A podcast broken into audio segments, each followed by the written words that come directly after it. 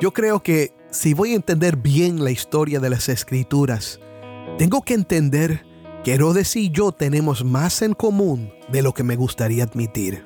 Mi hermano, la reacción de Herodes es la reacción del ser humano cuando se da cuenta que hay uno mayor que él a quien debe someterse. Un Dios que demanda santidad, un creador que nos dio vida pero requiere que le obedezcamos y que somos culpables de pecar contra su amor, su bondad y su santidad. Eso nos turba, nos agita profundamente.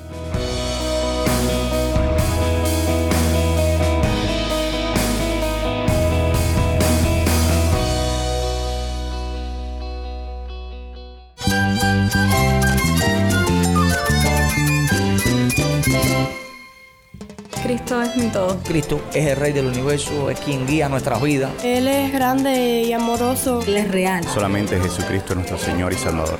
Es mi guía quien me fortalece. En Cristo Jesús hay esperanza, hay paz. Y nuestro Dios es un Dios de rescate. Estás escuchando el faro de redención. Cristo desde toda la Biblia, para toda Cuba y para todo el mundo. Hola, soy el pastor Dani Rojas, el director y locutor del Faro de Redención. Gracias por acompañarme hoy. Mi hermano, me da mucho gozo comenzar este año nuevo contigo. Estamos esperando cosas grandes para el año nuevo, con muchas bendiciones de Dios y sobre todo la oportunidad de seguir brillando la luz de Cristo desde toda la Biblia. Hoy estamos en el tercer día de una nueva serie titulada La Epifanía de Cristo. Epifanía significa manifestación o aparición y sugiere la idea de brillar o resplandecer en medio de las tinieblas. Y además es el nombre de una fiesta que se celebra alrededor del mundo cada 6 de enero. En esta fiesta se recuerda la llegada de los magos del Oriente que visitaron a Jesús un relato que se encuentra en el Evangelio según Mateo capítulo 2. Y es una historia bien conocida a nivel popular, ya que está conectada con la Navidad. Pero vamos a ver que hay muchas cosas que podemos aprender de esta historia que nos ayudan a entender mejor el Evangelio de Jesucristo y la gracia de Dios. En el estudio de hoy exploramos primero el tema principal de la Biblia, el plan de Dios para restaurar a la humanidad caída y veremos cómo se va desarrollando en el Antiguo Testamento hasta que culmina en el Nuevo. Entonces llegaremos al nacimiento de Jesús, el Rey prometido en la humilde ciudad de Belén. Veremos el contraste entre las reacciones humanas representadas por la agitación de Herodes y la adoración de los magos. Conoceremos un poco mejor a este rey Herodes y veremos cuál es su papel en esta historia. Si tienes una Biblia, busca Mateo 2.1 y quédate conmigo para ver a Cristo en su palabra.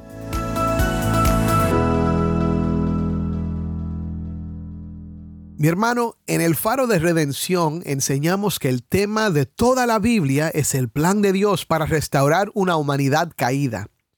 Aunque quizás ya sabes esto, permíteme explicarlo porque es esencial entenderlo y es bueno repetirlo. Cuando en el principio Dios creó los cielos y la tierra a través de su palabra, el verbo, todo lo que Él creó era bueno. Así también era el hombre, bueno y creado para reinar, dirigir y multiplicarse en la tierra, en comunión con el Creador, que lo creó a su imagen y semejanza. Pero el hombre pecó. Eligió desobedecer a Dios comiendo del árbol que Dios le había dicho que no comiera, porque el día que comiera del árbol moriría. La serpiente los engañó y el hombre y la mujer comiendo comenzaron a morir. El pecado, la corrupción y la muerte entraron al mundo y los hombres comenzaron a adorar y a servir a las cosas creadas en vez de al Creador. Creyéndose sabios, se volvieron necios, por lo cual Dios los entregó a la impureza que ellos mismos prefirieron. Así comienza la Biblia, mi hermano. Y lo que te acabo de describir es un resumen de los primeros capítulos del primer libro de la Biblia, Génesis, con un poco de comentario del apóstol Pablo en Romanos 1 del 21 al 24. A lo largo de todo el Antiguo Testamento podemos ver cómo Dios fue obrando para llevar a cabo un plan para restaurarnos a Él. Dios le había dicho al primer hombre y la primera mujer que un día la simiente, o sea, un descendiente de la mujer aplastaría la cabeza de la serpiente, aunque ésta le mordería el calcañar.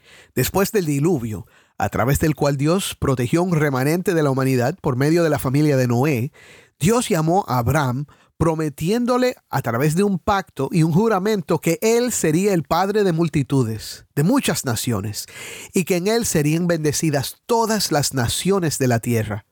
Cuando sus descendientes quedaron como esclavos en Egipto, Dios levantó a Moisés para enfrentar a Faraón, el rey de Egipto, que los había hecho esclavos y a través de milagros hechos por la mano de Dios salieron libres hacia la tierra que Dios le había prometido a Abraham para sus descendientes.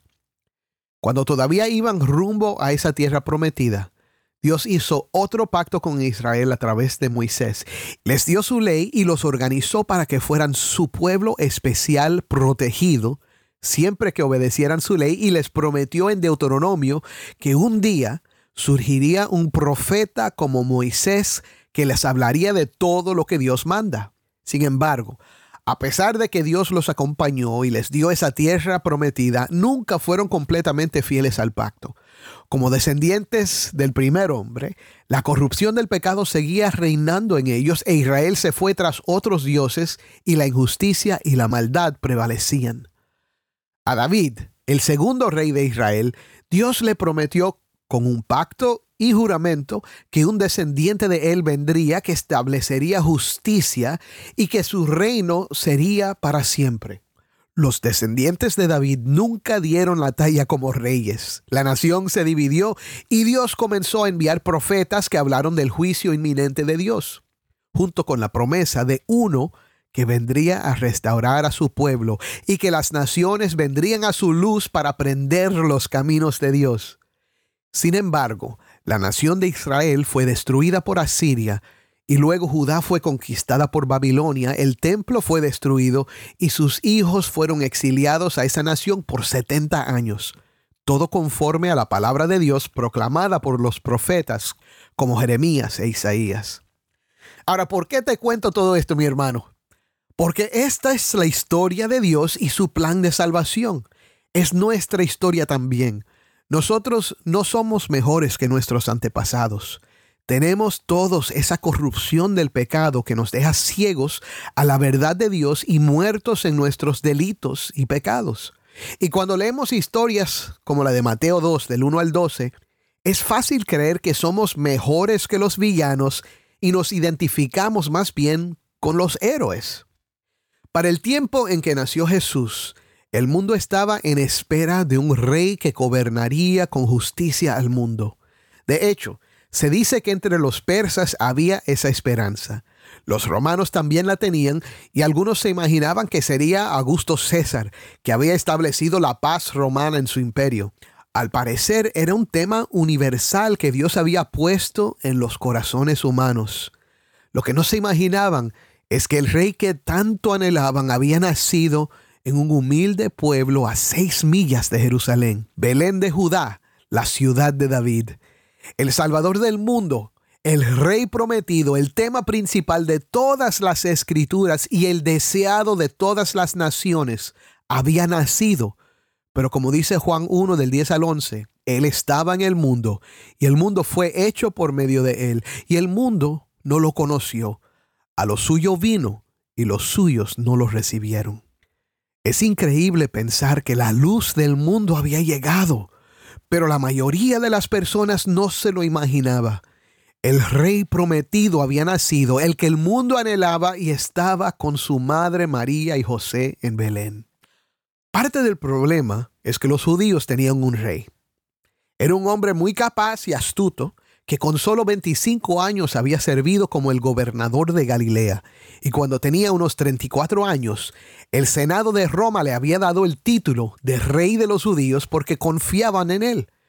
Derrotó a sus enemigos, trabajó por el bien de su pueblo, fortaleciendo las ciudades, embelleciendo todo, derrotando a las pandillas que atacaban a los que viajaban por carretera, reduciendo los impuestos dos veces y hasta devolviéndole al pueblo parte de sus impuestos una vez cuando había una hambruna en la nación.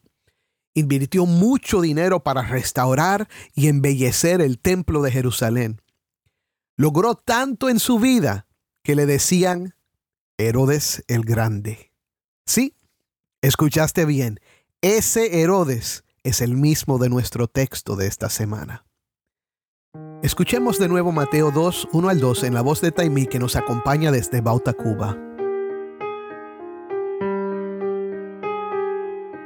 Después de nacer Jesús en Belén de Judea, en tiempos del rey Herodes, unos sabios del oriente llegaron a Jerusalén preguntando, ¿Dónde está el rey de los judíos que ha nacido?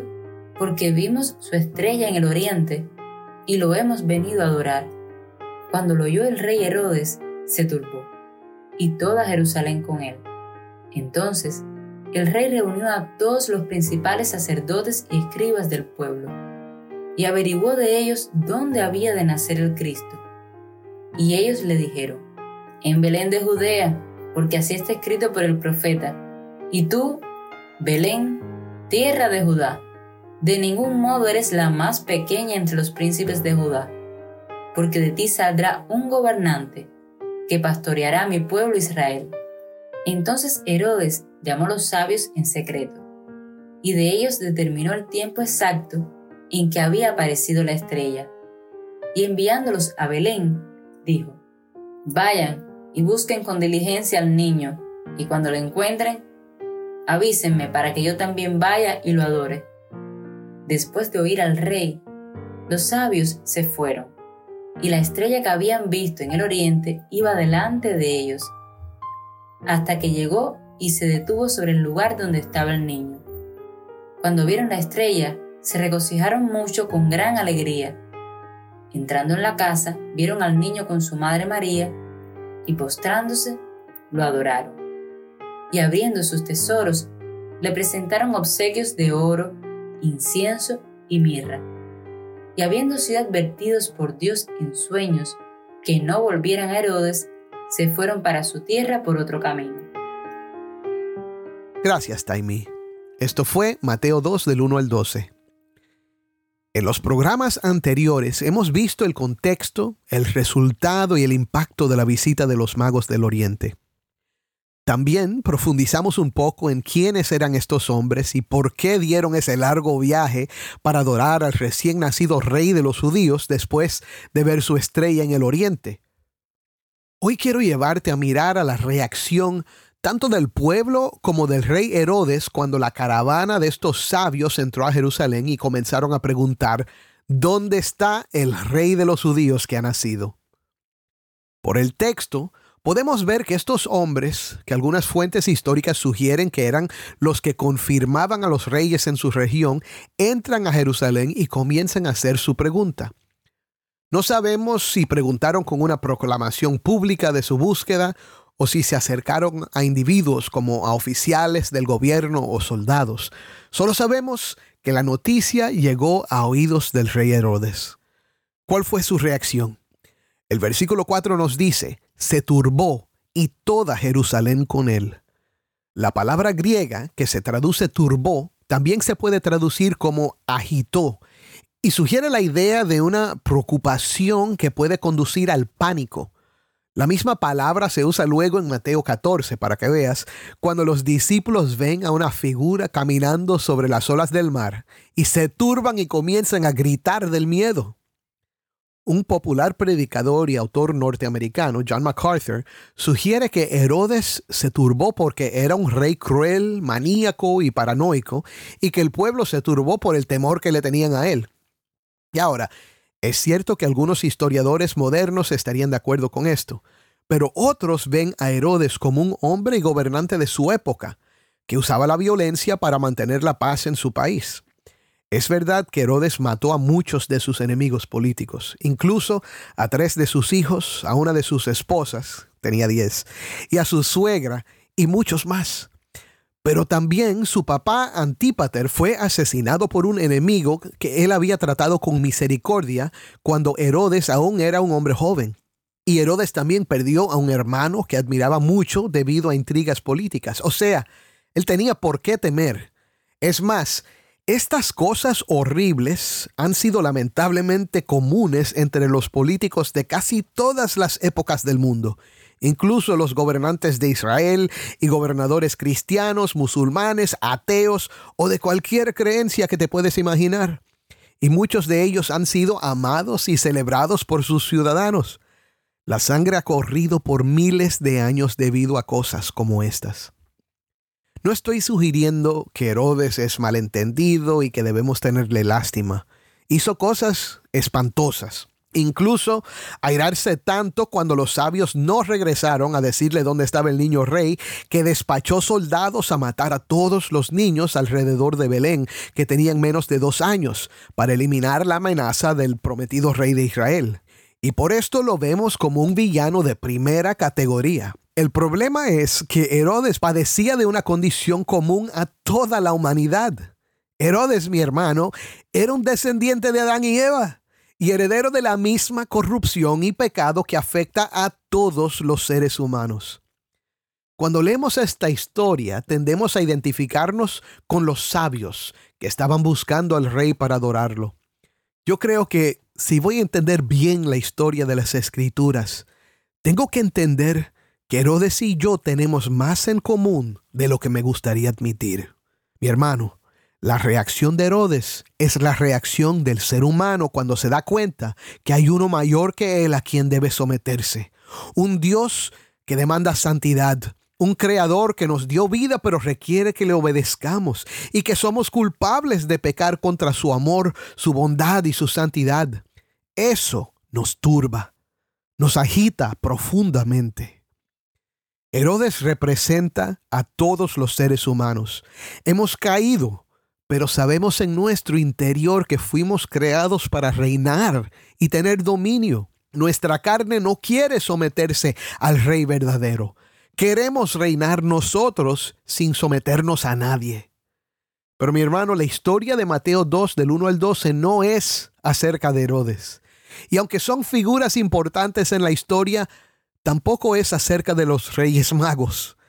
Es acerca del plan eterno de Dios para salvar y restaurar su creación. Por lo que la figura central de esta historia es quién? El niño que esperaba en Belén para recibir la adoración de los reyes, el que estaba tal vez todavía en pañales y que a la vez sostenía el mundo con su poder, el verbo encarnado, Cristo Jesús.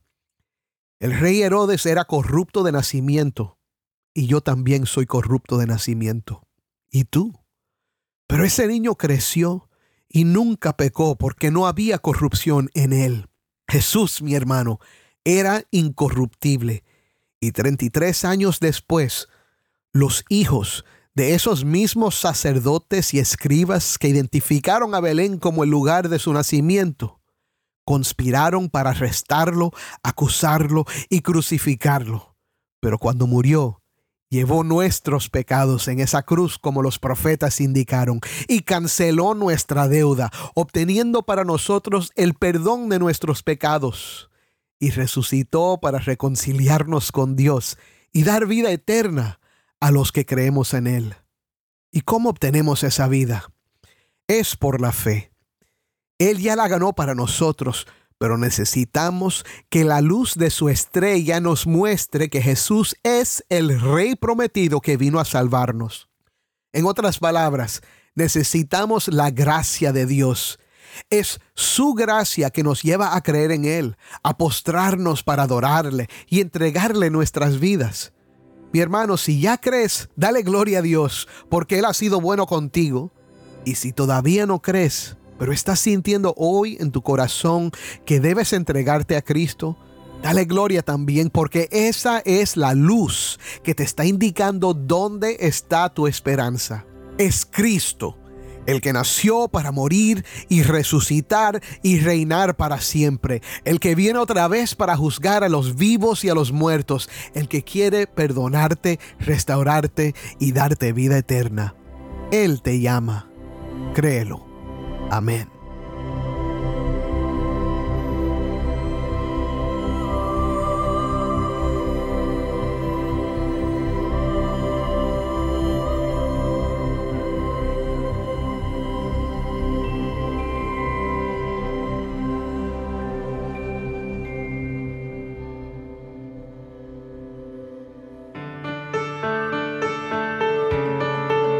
Soy el pastor Dani Rojas y esto es el faro de redención.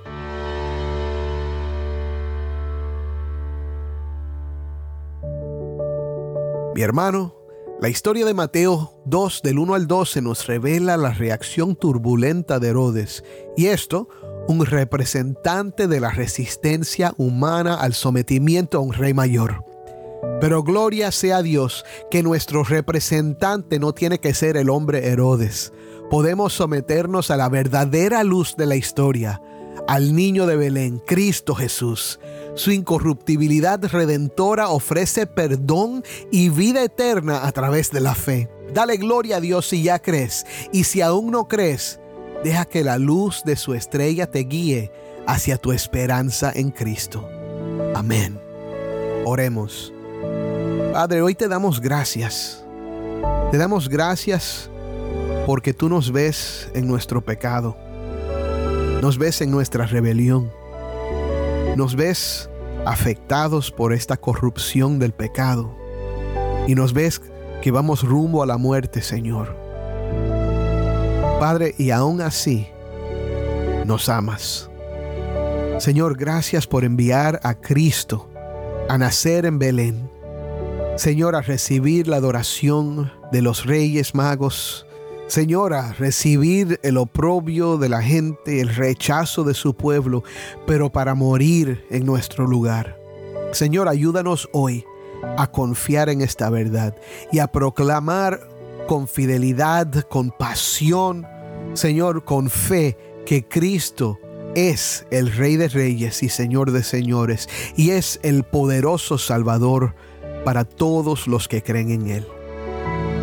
Te damos gracias por todo esto en el nombre de Cristo. Amén.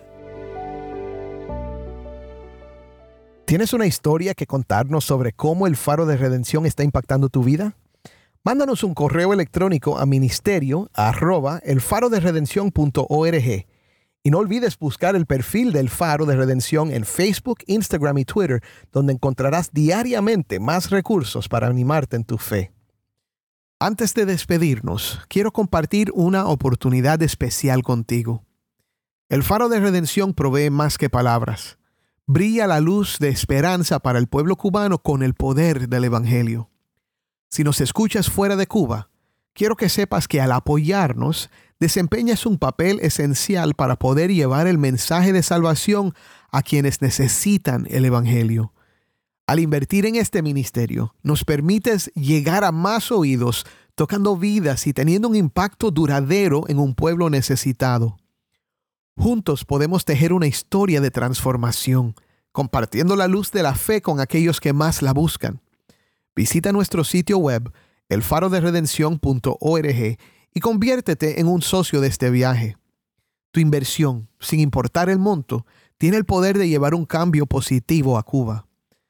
Gracias por unirte a nosotros en difundir la luz de Cristo desde toda la Biblia, para toda Cuba y para todo el mundo. Tu colaboración significa mucho para nosotros y para aquellos cuyas vidas tocamos juntos.